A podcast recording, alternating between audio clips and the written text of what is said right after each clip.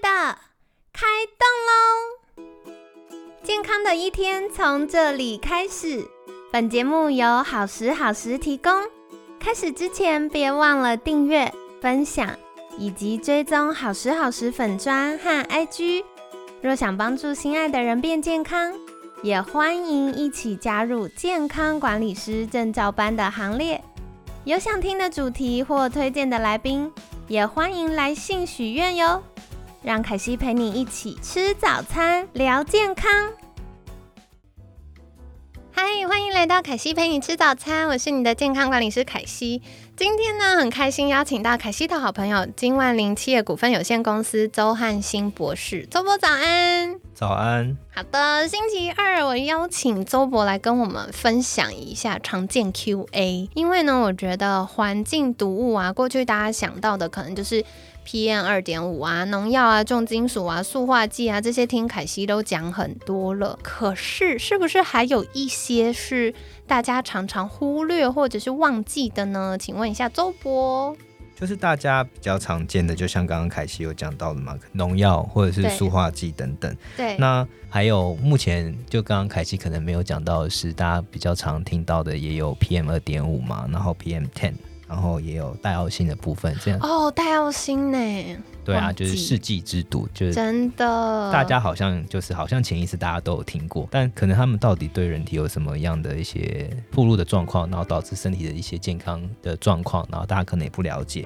那除了刚刚这些耳熟能详的以外，然后还有的是，就像是大家比较常用到的锅具嘛，大家可能会用一些铁缝的东西。那铁缝的东西为什么它可以防水防油呢？然后这类物质，然后我们都会称它叫做 PFAS。那 PFAS 的中文是多氟烷基的物质，就是昨天念了很像咒语的那个东西。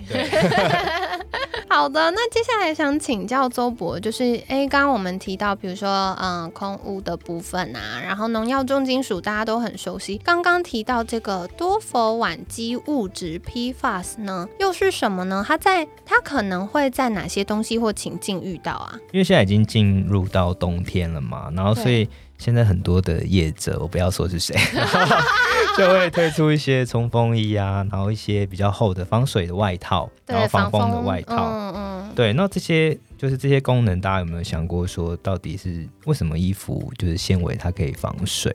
哎，有道理耶，因为它在我们想象，它很像就是呃这些线啊、纺纱，然后织成的衣服，可是它可以防水，所以我们有的时候可能下毛毛雨的时候穿着它也不会湿进来，感觉很方便。可是好像没有仔细想过，它为什么可以到防水的程度？对啊，那再来就是。再让大家有感觉一点，就是现在大家，我现在开始有点手抖，怎么办？来来来来，有感。就现在大家的房子都会走装潢的路线嘛，然后大家都会走一些比较有质感的，就是风格。对。然后，所以大家有没有想过说，就是大家会选用木头作为质感的指标？对。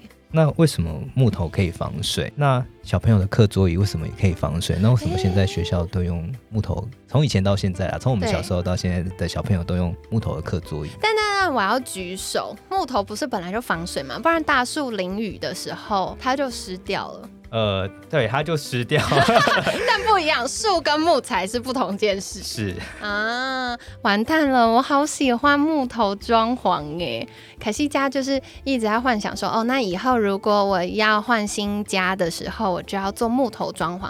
可是没想到木材防水这件事情也是要留意的，现在都主打说你木地板防水啊、防刮啊，但这件事居然也是要注意的事情。对啊，所以。呃，它不是因为它有上蜡，或者是有木头保护油吗？有上蜡是有保护的作用，但最主要大家可能会觉得它是比较亮，然后看起来比较就是光滑。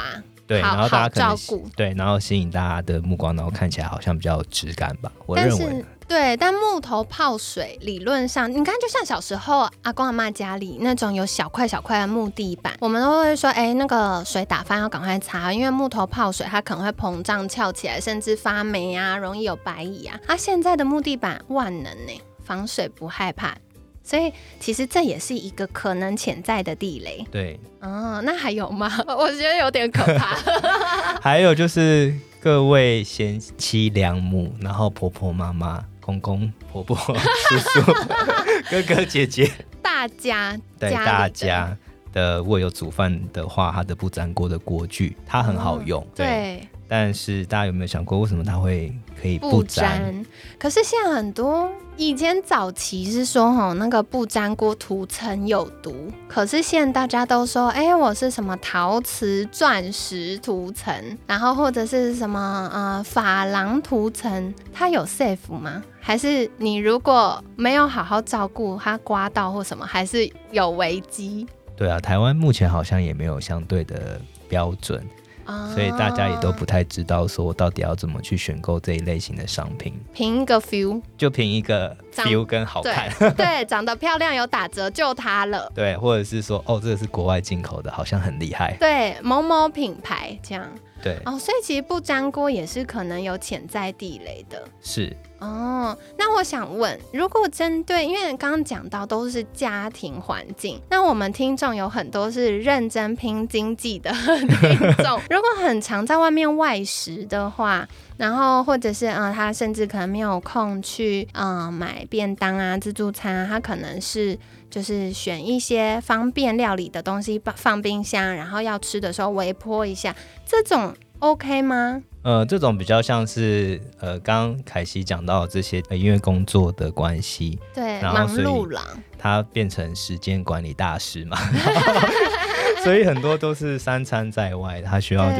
去买一些，可能因为现在便利商店非常的多，可能一条街可能就五六十间以上的便利超商，对对，哎，真的超多，超密集，而且常常还两家三家开对面或开隔壁，对啊。然后，所以大家很常买微波食品。那对呀，因为现在店员，因为他客人非常多嘛，然后店员又要万能，他什么都要做，三头六臂了，根本。对啊，然后他可能也没有，就是想说都直接加热微波，要怎么处理？对，可能有些就是店员比较好的店员，他会帮你剪一个洞。对。然后有些店员就直接丢到微波炉里面，然后就直接就是加热微波。对。对，那大家有没有想过说，就是这些包材到底？除了因为它是塑胶成分以外，那为什么它又可以作为防水防油的一些成分，然后可以当做是一个包装材料，然后提供给民众？这题真的有一点复杂，因为，嗯，我为什么会这样讲？我解释一下，因为啊，可惜有一些客户是在比如说内湖科学园区或新竹科学园区。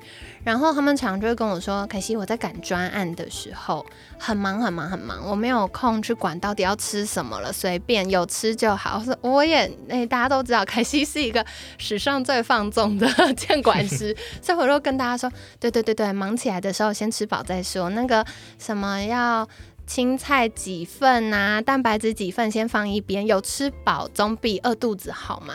然后他们就会跟我说，他们都去超商买这些微波食品，可是隐约又觉得这些微波食品，除了当然我们担心添加物的问题呀，然后营养素均不均衡问题之外，这个微波多半是袋子或者有些是盒子，好像也没那么安全。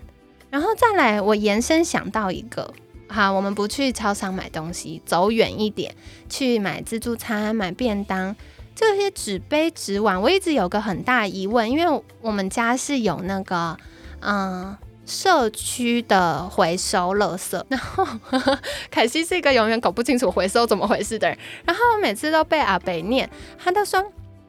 你这个是纸类，你要跟纸箱丢在一起。你这个不是纸类，你要丢在碗盘的，就是纸碗啊、纸盘啊、纸杯的那一类。它不是都是纸吗？啊，好像也是 OK 的吧。而且感觉用纸碗会装汤啊，或者是呃装便当啊，会比用塑胶袋好，是这样吗？嗯，听起来好像。很健康，但好像不是这样。哎，为什么？可是因为用塑胶袋，大家担心塑化剂嘛，所以用纸碗啊，或用纸的便当盒，就是纸的感觉比较接近大自然一点。但大家有没有想过？周佛皱眉头。对啊，那纸为什么可以防水防油？那为什么卫生纸不行？哎，有道理。对啊，那为什么卫生纸可以被水溶解？对，下次把纸碗丢到马桶冲冲看，就会被妈妈打屁股。所以其实这些都是大家去思考的。就是大家可能就是在认真做回收的人，可能比较了解，就是放这些纸碗啊、纸杯啊，有些人就是回收之后会先冲一冲，然后再去回收。然后大家可能摸觉得，哎，为什么这些纸碗或者纸杯里面都是滑滑滑滑的？对对对对对。对，那大家有没有想过说，那这个是真的是纸吗？嗯，它可能有膜，是不是？它对它上面就会喷了一一层的涂层。那那个涂层，它既然可以来装食物，应该是 OK 的吧？吗？嗯，就像刚刚前面讲的，目前法规好像没有规定吧？大家就嗯，对，所以其实没想过，哎，纸杯跟纸碗也是要注意的地方。对啊，但我觉得现在台湾因为都在呼吁环保嘛，所以会希望说大家带玻璃的一些餐具啊，对，或自己的保温杯啊，环保杯这样子。对啊，但是在选购的时候其实也要小心。为什么这样还不行？大家想说还要不要活了？像现在有些人就是会选那种三零四不锈钢啊，或者是说要使用级的这种不锈钢，不可以用工业级的啊。这这些其实都是有环境的毒素在里面，所以才会政府才会呼吁大家说：哦，你要先当一个聪明的消费者，你要先知道说你要买的是使用级以上的材质，然后才可以作为你的环保的器具使用嘛。那对。我会刚刚讲到玻璃的餐盒啊，或者是一些环保杯，可能有些人会觉得玻璃太重了，就不想带。真的很重。对啊，但其实有些人会想说，啊，没关系，反正我就就是跟呼吁政府的一些政策，所以我带了一些塑胶的碗。然后，但是其实这些塑胶里面都还是有这些防水防油的涂层啊，塑胶的也会哦。对啊，所以我才会说，就是尽量大家就是带一些玻璃的，虽然很重，但是就最安全。因为刚刚周博讲到这个，我最直接想到的是小朋友很多儿童餐具是塑胶的耶。对，没错。然后，所以，但是这跟就是温度也有关联性啊，所以如果拿塑胶的装太烫或热油的东西，就比较没那么安全。可是如果是相对来说温度比较低的，它就稍稍 safe 一点点。对，没错。好，我今天一直逼问周博。那接下来我我看哦，我们从这个穿的啦、家庭环境啦，然后到锅具，然后到这些装食物的包材，都讲了一轮。那还有什么是大家日常可能会忽略的风险吗？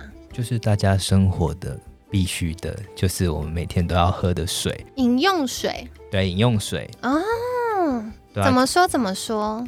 呃，怎么说？就像我们今天探讨的是 PFAS，就全氟类的化合物质。那其实刚刚前面有讲嘛，不粘锅啊、铁氟龙啊这些里面其实都有这些 PFAS 的成分在里面。对对，然后所以我们在做呃喝的饮用水的时候，水都要过滤嘛。没错。那这些过滤的管线，或者是我们在更前端、更上游的时候，这些呃这些水经过的这些路径。对，那政府到底用了哪些的管线？是不是 也都是用不锈钢的，或者是用铁质的？铁质当然没有问题，那不锈钢的，是不是可能有一些公司他们也没有顾虑到说，哎，会有这一类的环境的一些毒物在里面？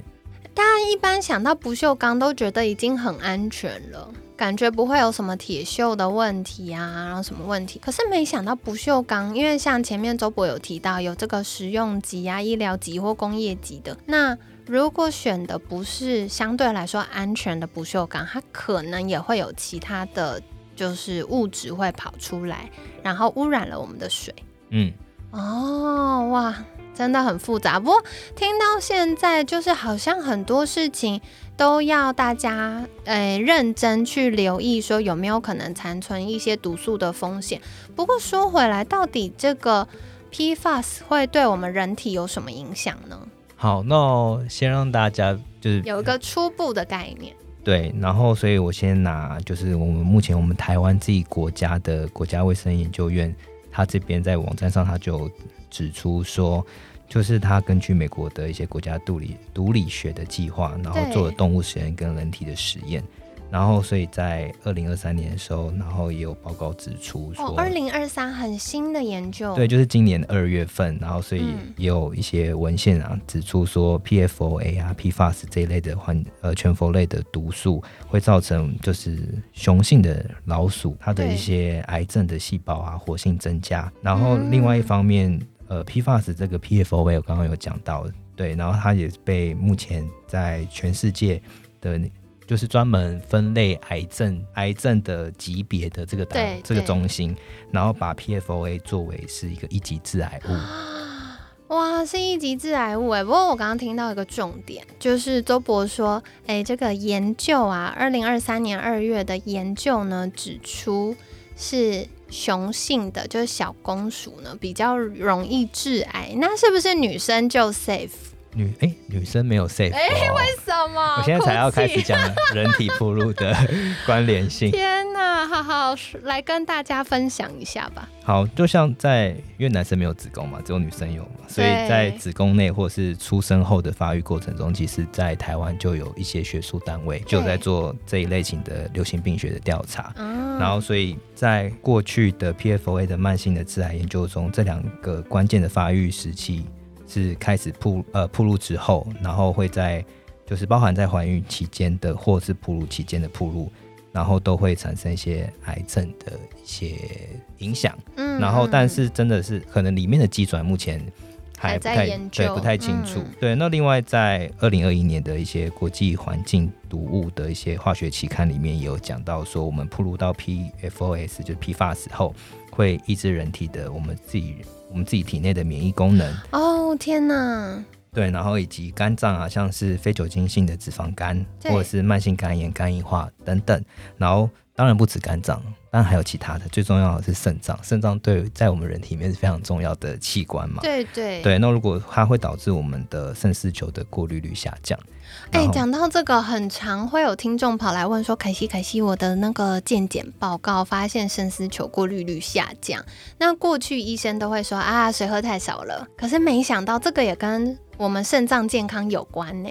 对啊，就是它的呃肾脏功能会慢慢的衰竭，然后因为它因为它会跟蛋白质结合嘛，所以分子就会相对变大，然后它也会跟我们身体里面的蛋白，就是尿蛋白。